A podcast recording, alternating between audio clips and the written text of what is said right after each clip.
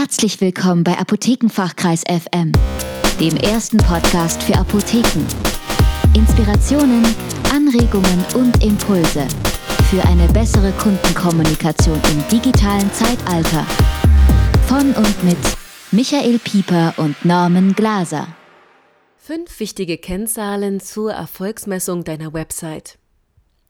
KPIs, also Key Performance Indicators, zu messen ist wichtig, um dein Geschäft modern zu halten und nötigenfalls zu verbessern sowie den Umsatz zu steigern. So viel ist klar.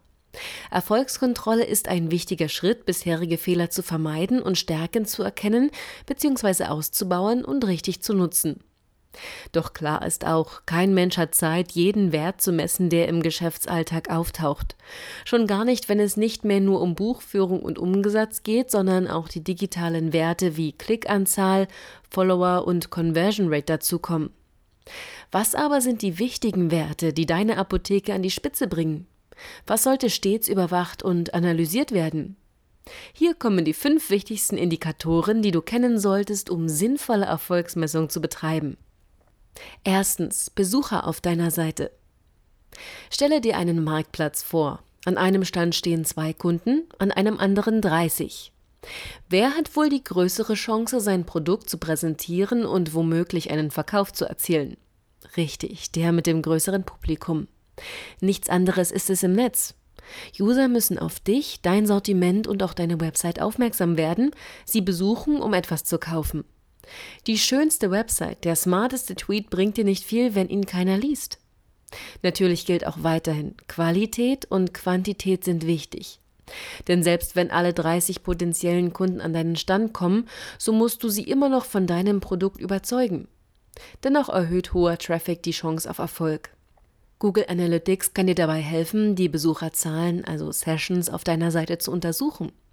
Einfluss auf die Zahlen kannst du mit einer sinnvollen SEO, simplem, aber attraktivem Design und gutem Content nehmen. Wichtig ist auch zu unterscheiden, wer deine Internetseite nur einmal aufruft, also Unique User, oder mehrfach, der wiederkehrende User.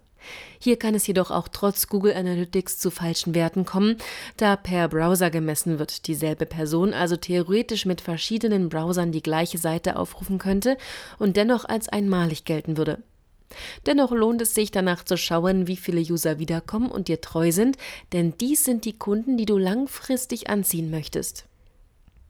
Zweitens, Seitenaufrufe, Pageviews. Deine Website hat viele Unterseiten. Hast du auf einer von ihnen beispielsweise ein Angebot platziert, auf das du auf der Startseite verweist, willst du wissen, wie viele Besucher es auch tatsächlich anklicken. Dieser Wert ist für Online-Marketing extrem wichtig, da die Preise dafür zum Beispiel oft über TKP, also Tausender Kontaktpreis, bestimmt werden. Die Anzahl der einzelnen Seitenaufrufe kann dir außerdem verraten, was deine Leser interessiert und was du dir sparen kannst. So kannst du dein Marketing und deine Informationen noch zielgenauer planen und Zeit sparst du außerdem. Drittens. Durchschnittliche Besuchsdauer und Absprungrate.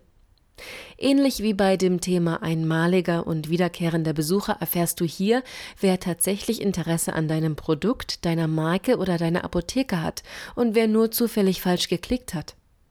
Du möchtest also vor allem die Kunden anlocken, die lange auf deiner Seite sind, wahres Interesse, und das Interesse der User wecken, die bisher nur kurz vorbeigeschaut haben.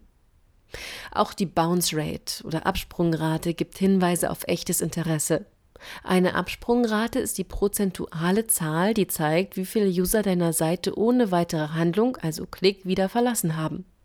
Jemand, der sich nur verklickt hat, wird beispielsweise die Seite gleich wieder schließen, während jemand, der ein Produkt sucht oder deine Informationen liest, sich weiterklickt und länger auf deiner Seite bleibt. Bei der Absprungrate gilt es allerdings zu bedenken, wie deine Seite aufgebaut ist.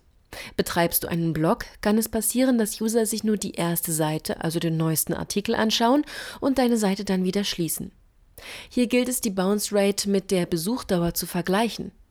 Hat sich jemand verklickt, wird die Seite schnell geschlossen. Echtes Interesse heißt, der Besucher liest deinen Post, bleibt also länger, klickt sich jedoch trotzdem nicht weiter. Vielleicht, weil er die anderen Artikel bereits kennt. Viertens. Konversionsrate, also Conversion Rate. Diese Kennzahl ist besonders wichtig für den Gewinn deiner Apotheke.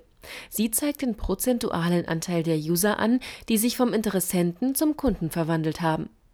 Sie haben also die Zielhandlung, also den Kauf, ausgeführt. Die Zielhandlung kann in diesem Fall auch die Anmeldung zum Newsletter oder etwas anderes sein. Conversion Rate sagt erst einmal nur aus, dass der User eine Wandlung durchlebt hat und die Zielhandlung ausführt. Für die Berechnung brauchen wir nun die bisherigen Zahlen.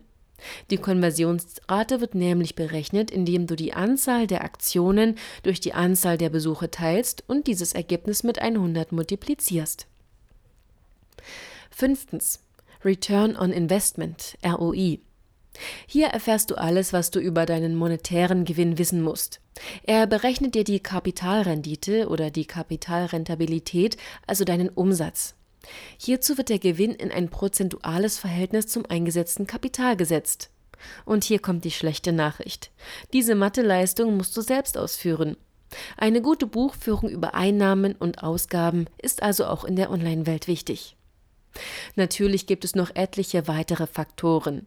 Behältst du jedoch diese fünf Bereiche samt ihren Zahlen im Blick, kannst du dieses Wissen bereits sehr einfach nutzen, um nötige Änderungen einzuleiten und dein Unternehmen dem Marketing, der Zielgruppenansprache und dem Gewinn nach zu optimieren.